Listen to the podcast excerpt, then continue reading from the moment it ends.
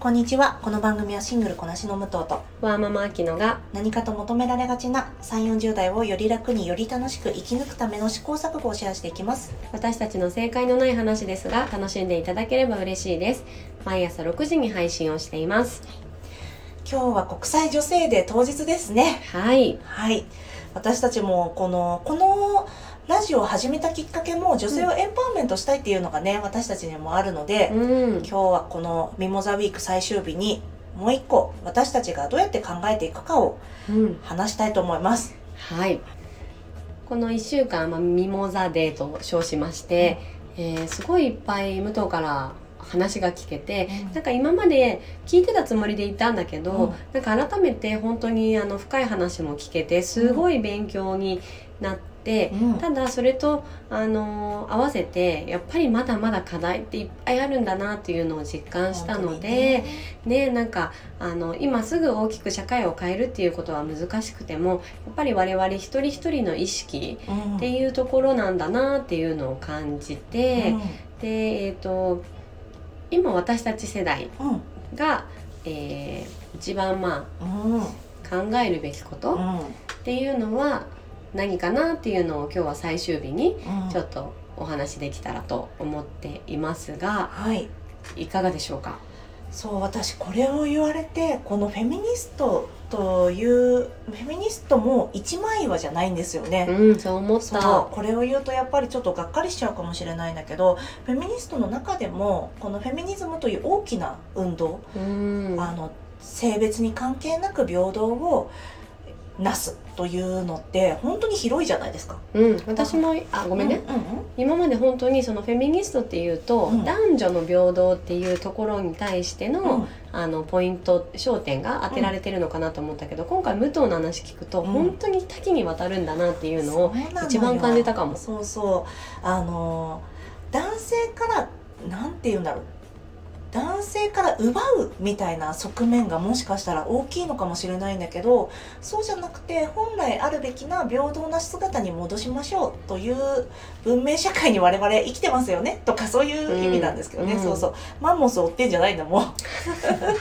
そうだね。狩りしてるわけじゃないからね。ちなみにこれ言うあのちょっと脱線なんですけどマンモスを追ってたのもうち4割は女性だったそうです。えー、だから本能的にあのな狩猟本能が働くとか言うじゃんはいはいだからそれもあながちどうなんだっていう話ではあるんですよねうそうだあのいろんなな場所であのなんだろうそういう骨がね発掘されてるんだよ。ねえー、面白い。そうそうそうなのでこのこれから今私たちが常識だと思ってることってこれからもっともっとね変わるかもしれないよね、うん。そうでそのなんだ今考えることなんだけど今一番っていうのは決められないんだけど個人的にはまず安全に生活できるってこれはい本当に大前提だと思うんだけど、はい。まだまだ法整備もゆっくりだしこの間、えー経口中絶薬の話がね持ち上がったと思うんだけど、うん。私たちはまだ自分の体についても、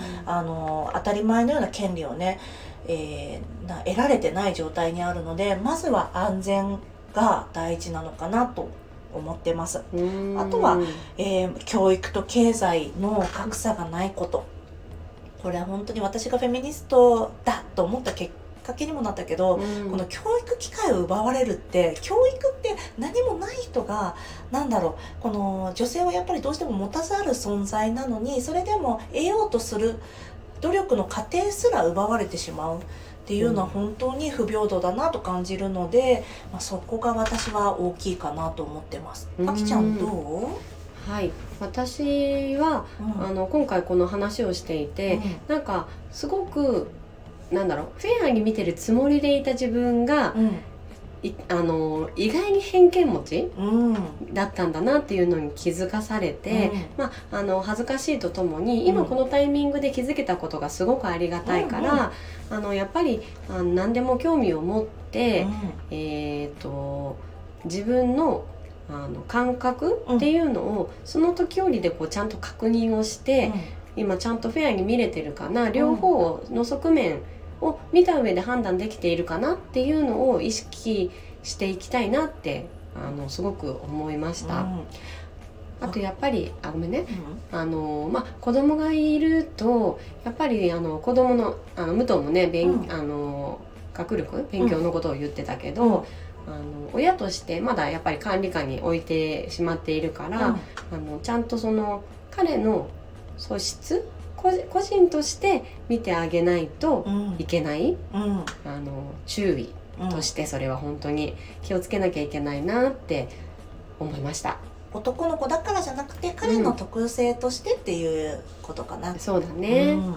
なかなかねやっぱり自分たちにもいろんな眼鏡を持っているからね、うん。そう本当に。偏見は。私もすごい偏見あったもの。このあそっかそっち側の目線で考えたらそうだったのにななんでそう思っちゃってたんだろうってことはあるよね。あるね、うん。なんかでも私の中ではそれを正解を決めるのは難しいなってい今でもやっぱり思ってて、あのモラル的にね、うん。こっちが正解でこうあるべきっていうのは分かるけど、うん。やっぱりあの両極にあったらそれぞれの意見があるっていうのは当たり前って思うんだけどそれを両方知った上で自分が判断するっていうところの大切さうん。を感じていきたいなって思いました。ね。何でもそうなんだけどこのフェミニズムを知るっていうのも私にとっては何だろうダイエットを始めるとか資産形成を始めるとかコーチングとか何でもそうなんですけど、うん自己分析がいまず一番最初大事になるじゃないですか。そうだね。今自分たちはどこに立ってるんだろうっていうのうん。を分か,、分かった分からないとなんだろうコーチングとかでもそうだけどさ、何が自分は得意で何は持ってなくて何は持ってないとかさうん。私はこれを食べてるから太ってるとかさ これこれあ私は歩く量が極端に少ないだとか、うん。なんかそういう自己分析をする機会というか、うんなんだろう自分たち女性が置かれてる立場っていうのをあのフェアに見るっていう意味でもフェミニズムはなんだろう私たちってこんなに不遇なんですっていうさ被害者意識で話してるわけじゃないの。うん、私たちはこうなんですよって。だから、あのでもこうなった方がいいですよね。だから是正していきましょうねっていう話なんだけど、うん。それをどうしてもさなんか怒れるフェミニズム怒ってる人うんってなっちゃうと思うんだけど、それはあの怒らないと相手が話を聞かないからなんだよね。アメリカ系アメリカ人のスピーチとかもを聞いても怒ってると思うんだけど、うん。それはなんでかっていうと怒らないと話が通じないからです。穏やかにやってると。